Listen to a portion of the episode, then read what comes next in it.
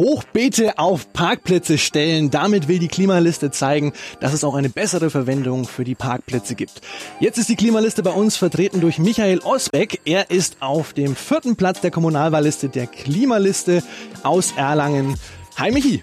Hi. Welche welche konkreten Ziele unterstützt man denn, wenn man euch am 15. März seine Stimme gibt? Also an allerersten Stelle äh, steht für uns, dass bis 2025 die Treibhausemissionen auf Netto Null heruntergesetzt werden müssen.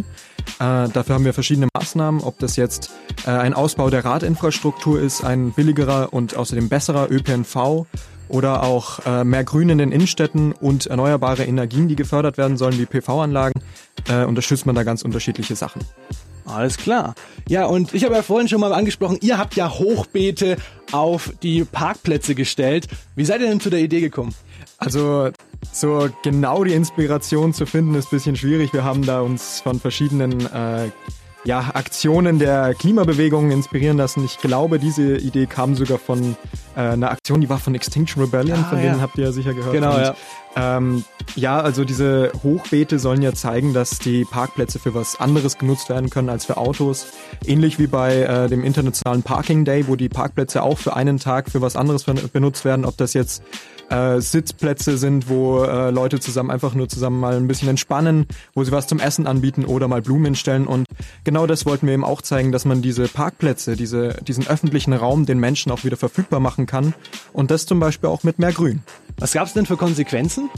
Also wir wurden äh, auf Social Media teilweise ähm, das erste Mal so wirklich äh, angegangen deswegen. Manche oh. meinten, das ginge ein bisschen zu weit, es wäre ein ähm, verteufeln und ein als den Bösewicht darstellende Autofahrer, aber genau das ist es ja nicht. Wir wollen einfach nur aufmerksam machen, dass man in der Innenstadt die Flächen auch anders nutzen kann. Kein Mensch ist irgendwie böse, nur weil er Auto fährt. Er könnte aber eben auf ÖPNV oder eben Fahrrad umsteigen. Ähm, aber diese, diese Grünflächen, die sind natürlich dann auch nochmal, äh, ja, für uns alle so ein, eine Bereicherung der Innenstadt. Ihr seid für weniger Autos. Eure Forderungen sind ab sofort ein autofreier Sonntag im Monat. Ab 2021 Einführung einer City-Maut für Fahrzeuge mit Verbrennungsmotor. Ab 2022 ein Fahrverbot für dieselbetriebene Fahrzeuge. Und ab 2025 ein Fahrverbot für alle Fahrzeuge mit Verbrennungsmotor. Ähm, was glaubt ihr, wie die Unternehmen darauf reagieren? Und was würdet ihr Menschen sagen, die Angst haben, ihren Arbeitsplatz zu verlieren? Also für die Unternehmen gilt, äh, dass man hier auch den ÖPNV attraktiver machen muss. Da muss man auch mit den Unternehmen zusammenarbeiten, dass die auch eben ihren Angestellten die Möglichkeit geben, dass sie den ausgebauten und attraktiveren ÖPNV, den wir ja eben fördern wollen, auch nutzen.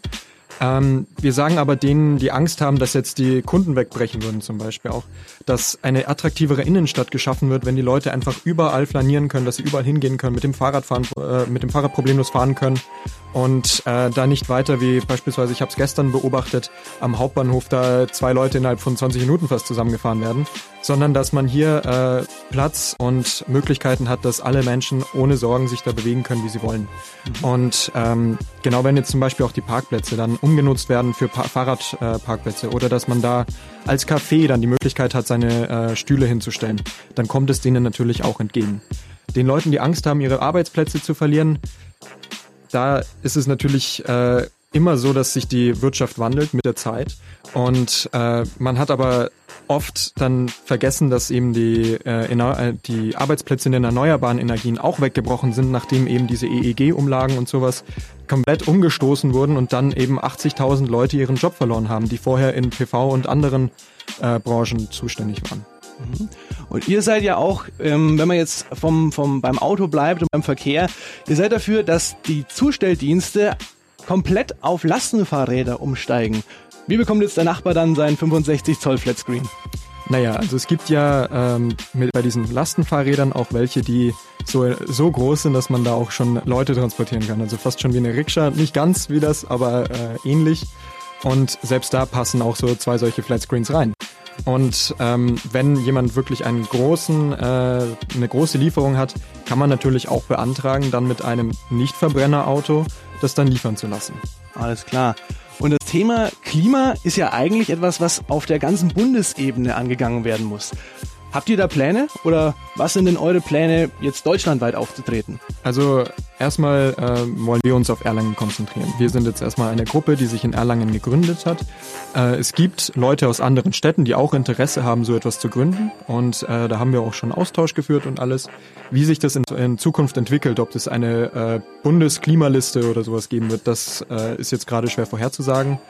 Ähm, aber was für uns auf jeden Fall wichtig ist, ist, man kann nicht immer darauf warten, dass die Bundesregierung oder die EU das regelt und den Klimaschutz äh, herbeiführt. Man muss auch von unten herab in der Stadt schon damit äh, arbeiten, weil immer die, die Forderungen auf die anderen zu schieben, das ist viel zu einfach. Man muss auch selbst mal bereit sein, über die Hemmschwelle hinauszugehen. Wunderbar. Vielen Dank, Michi, fürs Vorbeischauen. Gern geschehen.